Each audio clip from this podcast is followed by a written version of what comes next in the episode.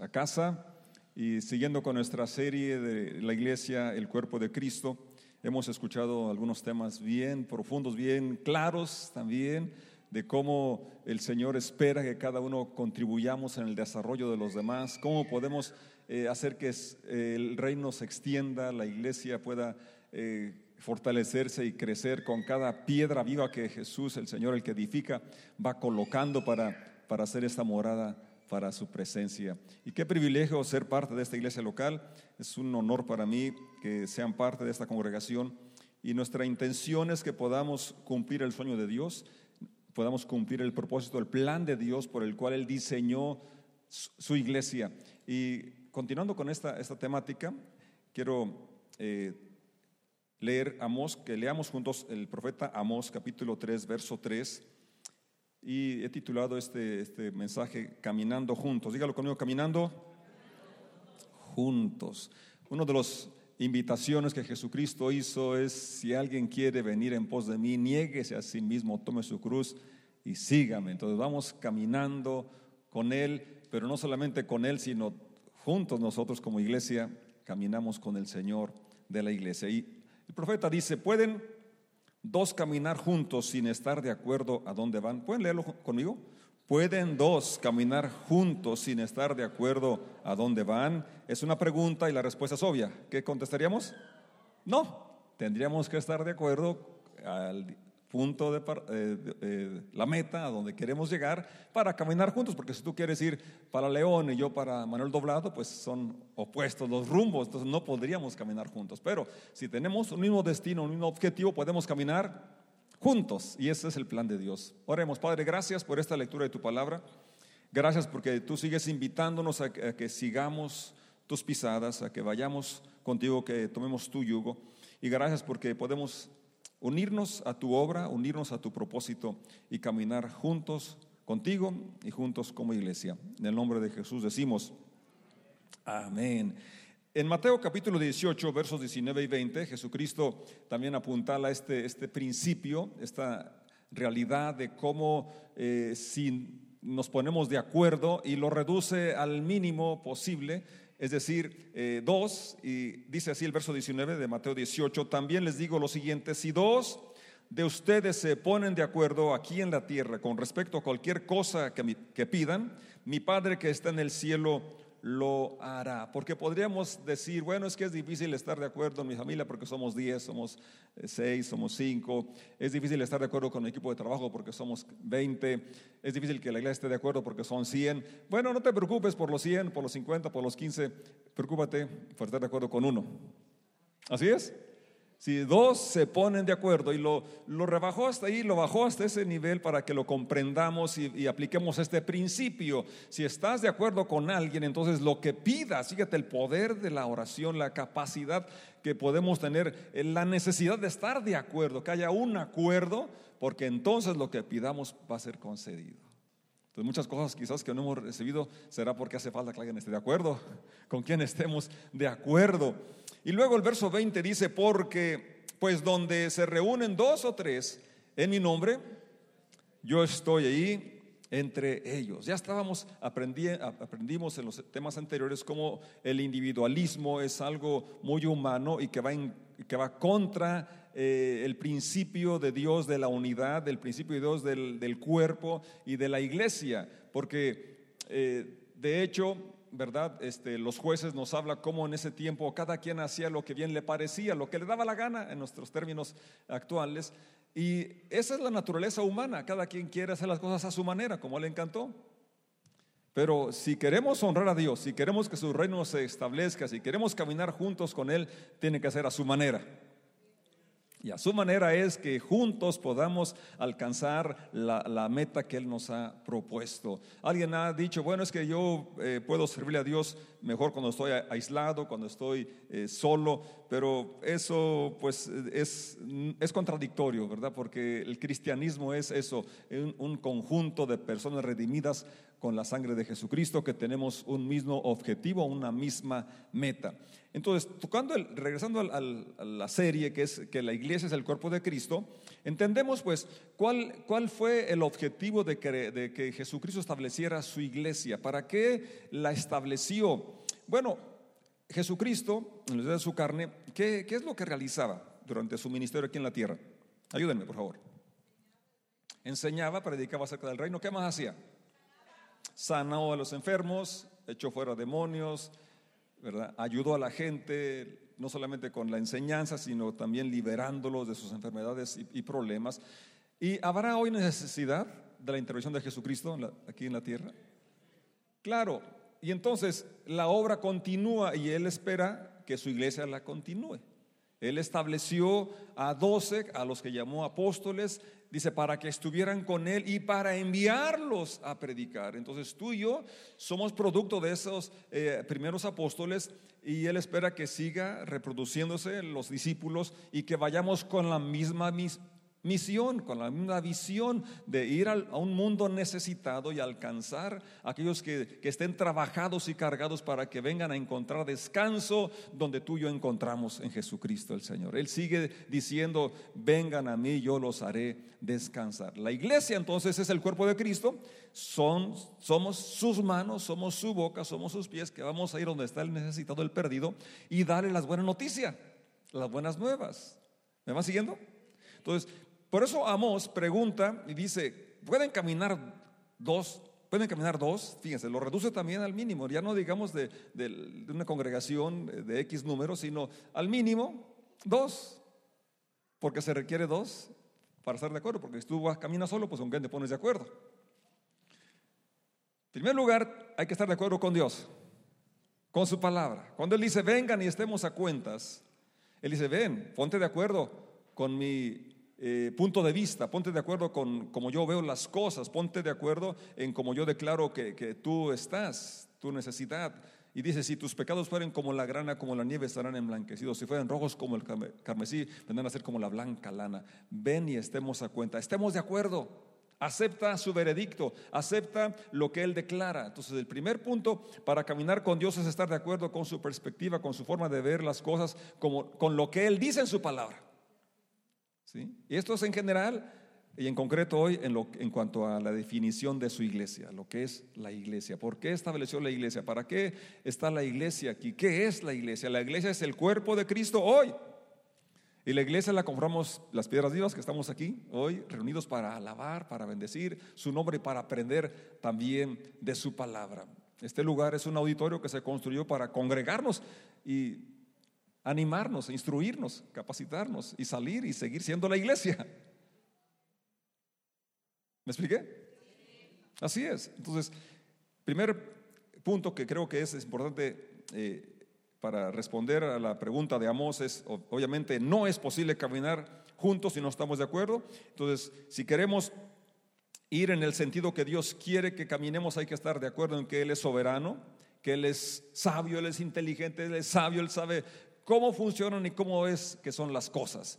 Aceptar que su voluntad es buena, agradable y es perfecta. Y lo que dije, dijo en Mateo 18, necesitamos estar de acuerdo dos, porque si dos estamos de acuerdo, podemos eh, animar a otro a que se sume a este acuerdo y caminar en la misma dirección. ¿Sí? Pero empieza con dos. Empieza con Dios y yo. Tú y Dios. Y luego, de acuerdo con aquellos donde Él te plantó con aquellos que son parte de tu familia, son parte de la iglesia local, donde Él te plantó, porque nadie está aquí por accidente. Jesucristo mismo dijo que nadie llegaba a Él sino aquellos que el Padre atraía. O sea, no estás aquí por tu propia iniciativa. Dios en su, en su voluntad perfecta te quiso colocar aquí. Y Él tiene planes perfectos. Él sabe por qué hace las cosas. ¿Sí? Eso es, interesante, estar de acuerdo con Dios y estar de acuerdo con los demás que conformamos este, este grupo de iglesia local. Entonces, ¿a dónde vamos? ¿Vamos en el mismo sentido? ¿Misma dirección? ¿Estás siguiendo la visión, el programa que tenemos como casa de oración en cuanto al discipulado, a la forma de alcanzar a otras personas? ¿Estás involucrado en las actividades que, que tenemos como iglesia local? Es buenas preguntas, sería bueno que nos hagamos esas preguntas para ver si es que estamos en la misma dirección, porque para contestar la pregunta de Amós podemos decir claramente que no, pero bueno, entonces, eh, ¿a dónde nos dirigimos o a dónde te diriges? Si no vas en la misma dirección, entonces no estás junto. ¿Me estoy explicando? Entonces yo creo que hay otras cosas que vamos a ver enseguida que nos van a ayudar a identificar si estamos caminando, avanzando en la misma dirección, si estamos eh, desarrollando todo el potencial que Dios ha puesto en la iglesia, de tal forma que si dos se ponen de acuerdo en lo que pidan, se les va a ser concedido, porque donde están dos o tres en su nombre, ahí está el Señor. Corintios capítulo 12, versos 12 y 13 que ya hemos leído en esta serie, yo quisiera que lo volviéramos a leer para entender eh, y estar de acuerdo con Jesucristo eh, en que Él nos colocó según su sabiduría donde necesitamos estar. Cuando Él eligió a los doce apóstoles, eh, los dirigió a cada uno diferente carácter, todos eran diferentes, sus trasfondos también, y no era porque accidental, sino fue intencional, porque él sabía que de esa forma iban, a pulir sus caracteres y poder llegar a ser como Jesucristo. Porque Salomón lo dijo, hierro con hierro se afila o se aguza. Es decir, el, el, trato, el roce no debe desgastarnos, sino debe capacitarnos, debe hacernos más eficientes, hacernos más filosos, más eficaces en aquello para lo cual fuimos diseñados cada uno al conformar el cuerpo de Cristo. Dice así, Corintios 12, versos 12 y 13. El cuerpo humano tiene muchas partes o miembros, pero las muchas partes forman un cuerpo entero. Lo mismo sucede con el cuerpo de Cristo. Y aquí, fíjese que el lenguaje de Pablo es muy preciso y no dice que la iglesia es como el cuerpo, que sería una comparación. No dice se parece a, sino dice es el cuerpo de Cristo. ¿La iglesia qué es? El cuerpo de Cristo. Tú y yo como miembros de su iglesia, ¿verdad? No somos eh, como un miembro de un club, sino que tomando el lenguaje del cuerpo, la, eh, eh, se me fue la palabra, pero no es una comparación, sino que es una declaración. Hay una diferencia, ¿verdad? Sí. En, otros lugares Jesucristo lo, lo comparó el reino de los cielos semejante a, pero aquí Pablo está diciendo que el cuerpo de eh, la iglesia es el cuerpo de Cristo, no es como el cuerpo, sino que la iglesia es el cuerpo de Cristo. Y el verso 13 hace una declaración muy profunda y quiero que lo veas conmigo. Entre nosotros hay algunos que son judíos y otros que son gentiles. Bueno, aquí hay de Francia, y hay de México y hay de otro país, Norteamérica y no sé si algún centroamericano, pero diferente nacionalidad, diferente nivel socioeconómico. Algunos son esclavos, otros son libres. Pero, lea conmigo la siguiente parte, pero todos fuimos bautizados en un solo cuerpo por un mismo espíritu. Vamos a repetirlo. Pero todos fuimos bautizados en un solo cuerpo por un mismo espíritu. Y todos compartimos el mismo espíritu. Este versículo dice una realidad que necesitamos asimilar y entonces estar de acuerdo con Dios, como dice Amós. Fuimos bautizados, y no se refiere al bautismo en agua, que hoy tenemos un bautismo, gracias a Dios. ¿Qué de entusiasmo tiene la iglesia con esas celebraciones?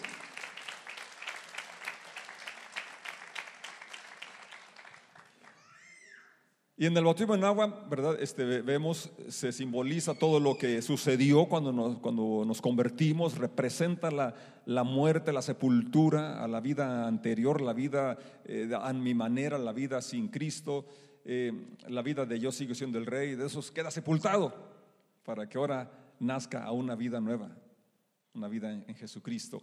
Pero aquí eh, no se refiere al bautismo en agua, se refiere a que cuando nos convertimos, cuando, cuando llegamos a ser parte de su iglesia, Él es el que nos coloca. Eh, bautizar significa sumergir. Entonces, él, él nos sumerge en su cuerpo, nos coloca en, llegamos a ser parte de, nos pone en. ¿Me estoy explicando? Esto es básico que lo entendamos porque entonces tú vas a amar donde Él te colocó. Porque como dije, no estás aquí por accidente, no es porque tú elegiste, no, Dios quiso traerte a este lugar porque aquí es donde vas a desarrollar, es donde vas a crecer. pero tienes que estar de acuerdo con Dios. En que Él no se equivoca y que este es el lugar donde Dios quiere pulir tu carácter para que seas como Él, porque es el plan final de Dios. No es llevarnos a un lugar determinado, sino a un estado, a una forma de ser. Ser igual a Jesucristo. Él nos bautizó, Él nos colocó, Él nos puso en su iglesia universal, pero más concretamente en su iglesia local. Porque tú no puedes ser parte de la iglesia universal porque está en, todo el mundo, pero hay un lugar específico donde Él te colocó, donde tú perteneces, donde tú contribuyes, donde tú das, donde tú recibes. Pero empieza con estar de acuerdo en que Él es el que te trajo. Él nos bautizó, Él nos colocó. Y luego dice otra verdad, y todos compartimos el mismo espíritu, es decir, eh, Él nos trajo a, un, cuerpo local, pero también ahora participamos, todos participamos, diferente expresión en cuanto a habilidad, en cuanto a dones, pero es el mismo espíritu quien nos ha dado la habilidad, la capacidad para bendecirnos mutuamente, para edificarnos mutuamente. ¿Cuántos dan gloria a Dios por eso? Fuimos sumergidos, colocados, puestos, agregados a un solo cuerpo, que es su iglesia, la iglesia local, en este caso hoy, casa de oración, San Francisco del Rincón. Entendiendo y aceptando que Dios es soberano. Amén. Que Él sabe lo que hace y lo hace bien.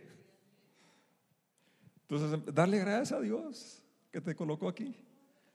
Y darle gracias porque tienes ahí tus compañeros y compañeras, otros miembros, otras piedras vivas que conformamos esta casa espiritual donde Él, donde Él habita. Entonces, si estamos de acuerdo, ahora ya vamos avanzando y podemos caminar juntos, caminar hacia un mismo objetivo, hacia una misma dirección y a un mismo ritmo.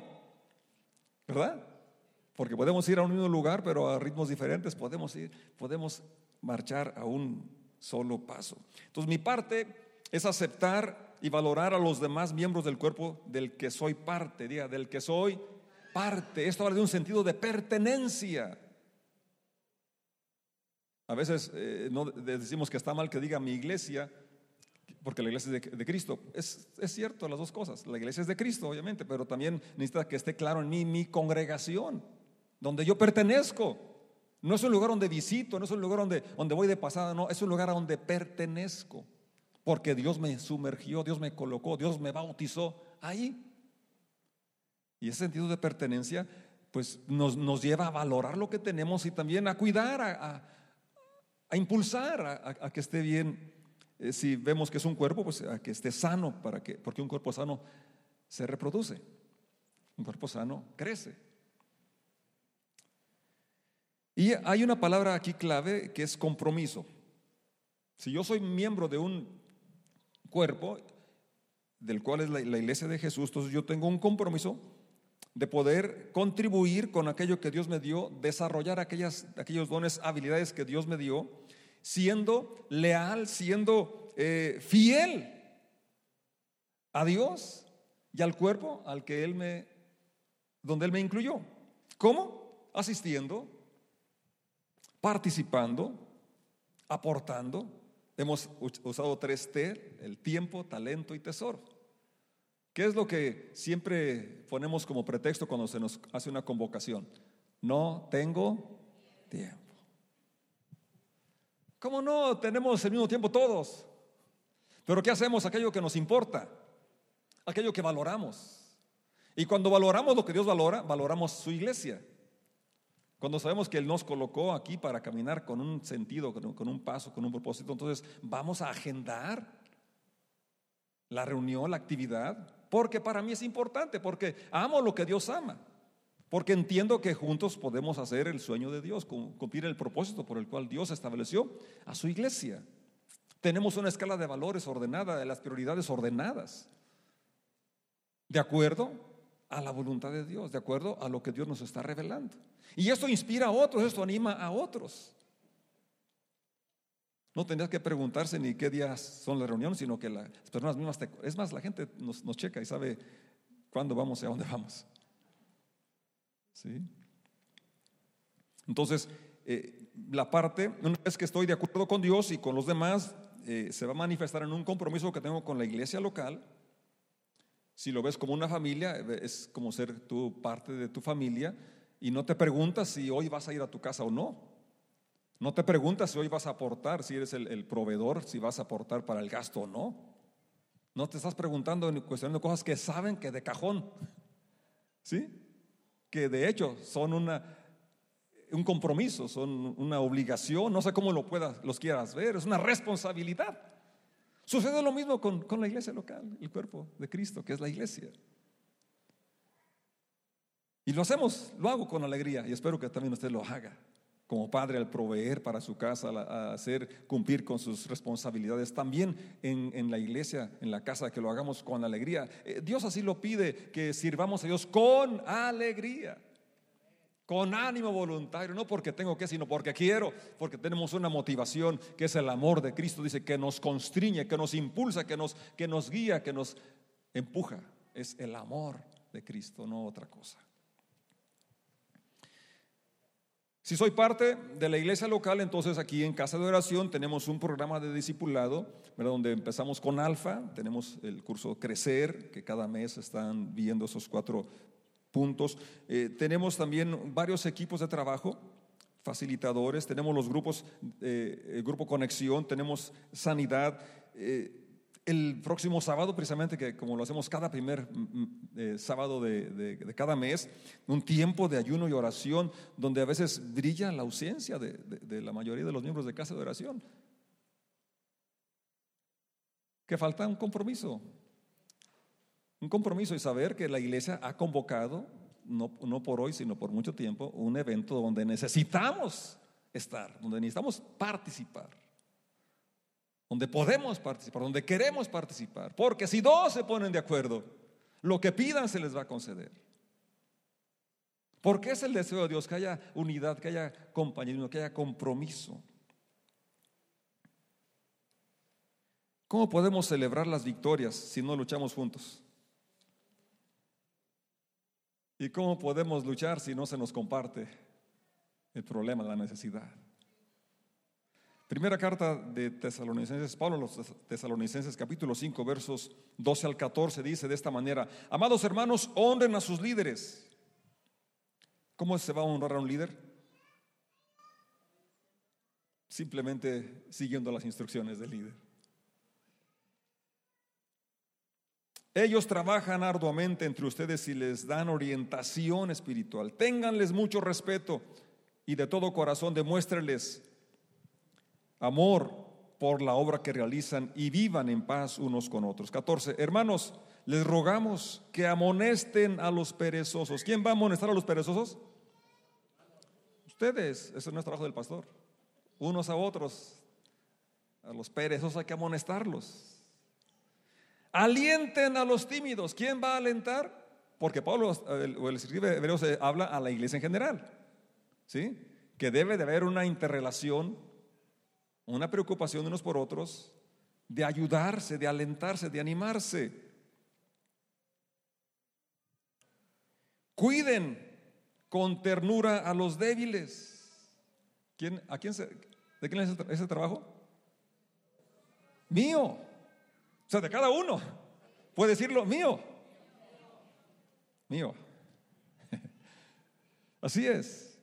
¿Cuándo fue la última vez que tú ah, ayudaste a una persona débil?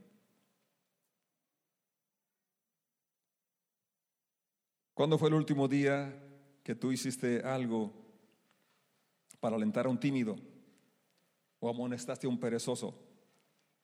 Sean pacientes con todos. Si se fijan, son instrucciones para la iglesia. Ya leíamos allá en Corintios 12 que Dios dio dones para provecho, no provecho propio, sino provecho de los demás, para el bien común. Así es. Ahora, para terminar, yo quiero darles cuatro puntos que nos hacen eh, un examen eh, es como ver los signos vitales. Cuando una persona eh, sufre un accidente, lo primero que van a ver es si tiene los signos vitales y todavía tiene vida. ¿verdad? Bueno, aquí hay una prueba, un test, una prueba, cuatro puntos para probar si eres un miembro, de, si tienes vida, si eres un miembro adherido al cuerpo donde Dios te colocó, donde Dios te puso, donde Dios te añadió. Y esto lo encontramos también allí en Corintios, el capítulo 12, en su verso 26, ya lo hemos leído, pero quiero que lo proyecten ahí para que vean dos palabras y me van a ayudar a identificarlas. Si una parte sufre, las demás partes sufren con ella. Si una parte se le da honra, todas las partes se alegran. Vemos dos palabras ahí que quisiera que me ayudaran a identificar. ¿Cuáles dos palabras nos ayudan para ver si tengo vida, soy un, miembro conectado y, y estoy recibiendo y dando? ¿Cuál? Sufrir una y la otra, alegrarse. Así es. Si sufres, si te puede el problema de otro, Si estás consciente del problema de otro, porque somos tan individualistas y tan, tan este, egoístas que nos encerramos en nuestra cápsula, en nuestro mundo, y no nos interesan los demás. Estamos tan absortos en mis metas personales, en mis logros. Por eso la iglesia habla de una comunidad, de un cuerpo donde los, eh, es, imposible, ¿verdad? Que un, que un miembro esté separado y, y se, siga siendo parte del cuerpo. Si se corta, se amputa, por cualquier razón, ya muere y no, no, entonces ahora sí ya no siente. Pero si estás conectado vas a sentir. No importa qué parte del cuerpo, el dedo más chico o no sé, lo vas a sentir. Entonces, primera prueba de si estás aceptando y de acuerdo con Dios en que estás colocado en un cuerpo es si estás consciente de aquellas necesidades, de aquellos problemas que enfrentas ciertos miembros del, cuerpo de la iglesia local donde perteneces. Segundo, es, ¿te alegras? ¿O ni cuenta te das de lo que estás celebrando? Hay bautismos, ¿qué será eso? ¿Qué quiere decir eso? ¿Te alegras o tienes celos o tienes envidia? Cuando un miembro es honrado, dice que todo el cuerpo lo celebra, todas las partes están felices porque eh, su victoria es mi victoria, así como su derrota también me afecta, su dolor, lo siento. Entonces, qué, importante es entonces la, la, interrelación y que no se reduzca a vernos cada semana o cada mes. Algunos son como el cometa Halley, bueno, ese siquiera tiene una fecha para salir, algunos ni fecha tienen para venir. Otros son domínguez, ¿verdad? Y así. Pero la Biblia habla de una interrelación continua, constante, y si bien no se puede tener comunión con todos, que no somos muchos, la verdad, pero eh, bueno, pero si estás adherido a un equipo de trabajo de aquí de Casa de Oración, si eres parte de un grupo conexión, entonces sí, puedes tener una comunicación abierta con ese grupo que es más reducido y pelear junto a las batallas y celebrar también las victorias. Entonces vas a sufrir con el que sufre y gozarte con el que se goza.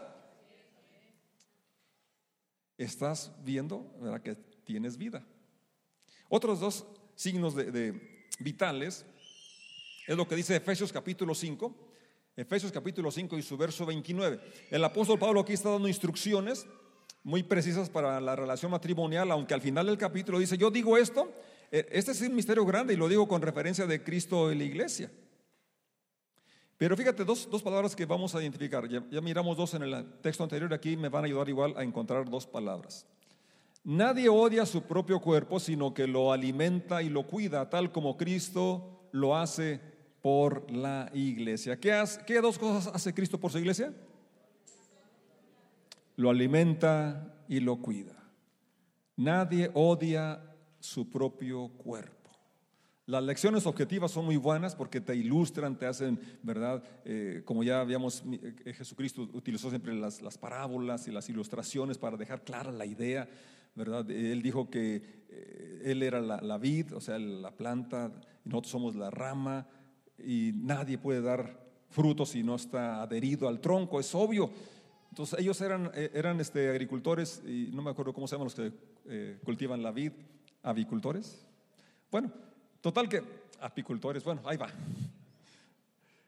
Pero el asunto del cuerpo no tienes que no tenemos que ilustrarlo. Qué bueno que el otro domingo nos lo pasaron y también el, el miércoles quedó muy claro, pero tú tienes tu cuerpecito o tu cuerpezote Entonces tú tienes bien claro ahí la lección objetiva y sabes lo que es el cuerpo, cómo funciona el cuerpo. Y dice, nadie odia su propio cuerpo, nadie, por, por más eh, torpe que pueda ser y haga una acción, eh, digamos, me machuqué un dedo hace poco, y no porque me lo machuqué, dije, ah, para que se le quite lo voy a cortar, para que no se estén atravesando cuando cierro la puerta. Nadie odia su propio cuerpo. Eh, yo mucho tiempo no me gustaban mis orejas porque según yo estaba muy orejón. Hasta que un día escuché que, pues, que era una bendición porque así podía oír mejor. Nadie odia porque tiene la nariz muy chiquita, aplastada o muy respingada. No, aunque quizás la quisieras tener diferente, pero no odiamos a nuestro cuerpo. Sino que lo alimenta. Quizás tú no estás muy de acuerdo, ¿verdad? En la forma, el tamaño, pero ¿verdad que sí le entras bien a las tortillitas y a los frijolitos? Lo alimentas y lo cuidas. En cuanto tienes un resfriado, luego, vas con el médico. Lo cuidas. Entonces, dos, y dice, tal, diga conmigo, tal como Cristo lo hace por la iglesia. ¿La iglesia qué es? El cuerpo de Cristo. ¿Qué hace Cristo con su cuerpo? Lo cuida y lo alimenta. Entonces ahí están dos signos vitales. ¿Alimentas al cuerpo de Cristo? ¿Estás alimentando a alguien de los miembros del cuerpo de Cristo? ¿Estás dándole el, maná? ¿Estás al pendiente de sus necesidades? ¿Lo cuidas? ¿O dices como Caín, ¿qué a mí? ¿Qué yo? ¿Acaso soy guarda de mi hermano? Cuatro signos vitales de si entonces eres un miembro sano, activo, que, que, estás de acuerdo con que Dios te colocó en su cuerpo, que estás de acuerdo con que nos necesitamos, que estás de acuerdo que tú tienes manera de cuidar, tú tienes manera de alimentar. Yo espero que cada uno hagamos estas funciones que Dios nos ha dado.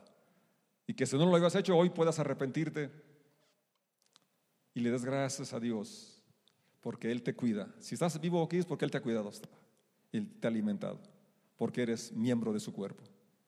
Pero espera que sigamos su ejemplo, que amemos su cuerpo, amemos a su iglesia y empecemos a cuidar de los demás.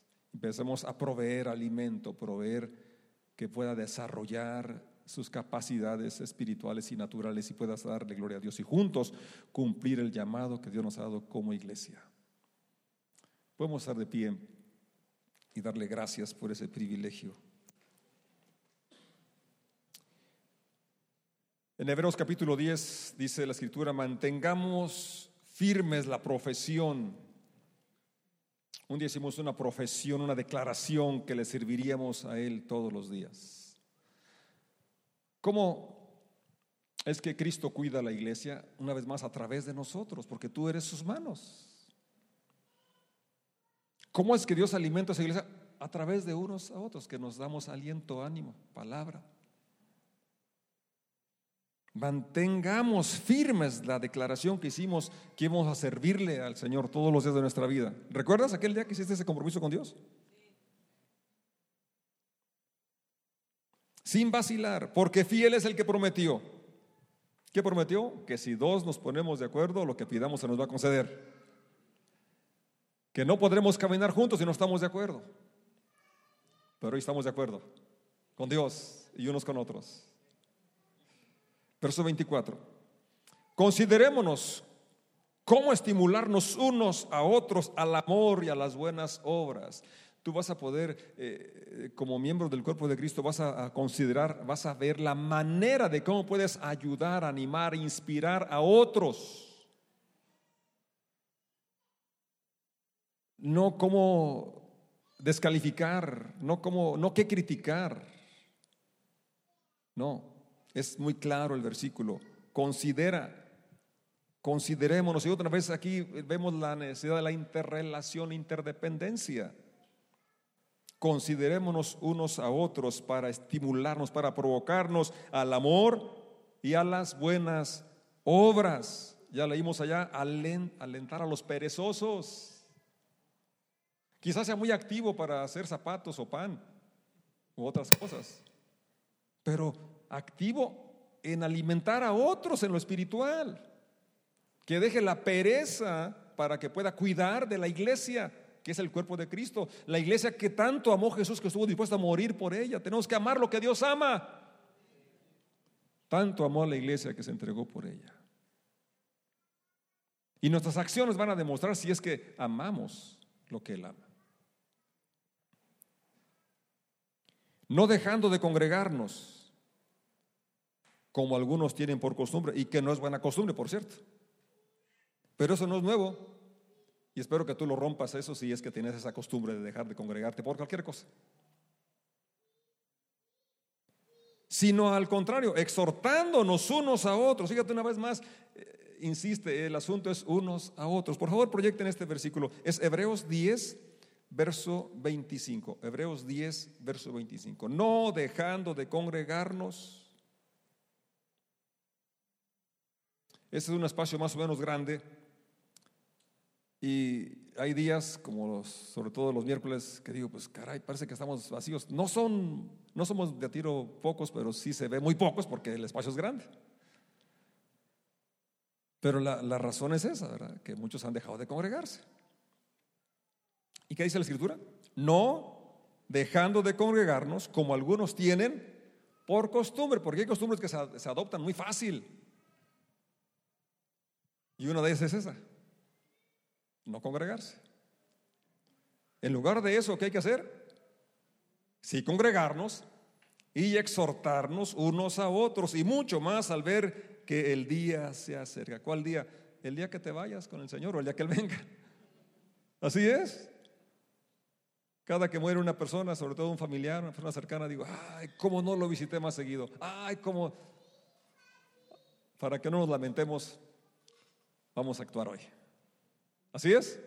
Vamos a agendar asistir el miércoles, vamos a agendar asistir el sábado, vamos a agendar participar en los eh, eh, el seguimiento en los pasos de discipulado que tenemos en casa de oración. Vamos a dar de gracia lo que de gracia Dios nos ha dado, porque somos miembros vivos, somos miembros activos, somos miembros sanos, miembros que Dios nos ha colocado para su honra, para su gloria.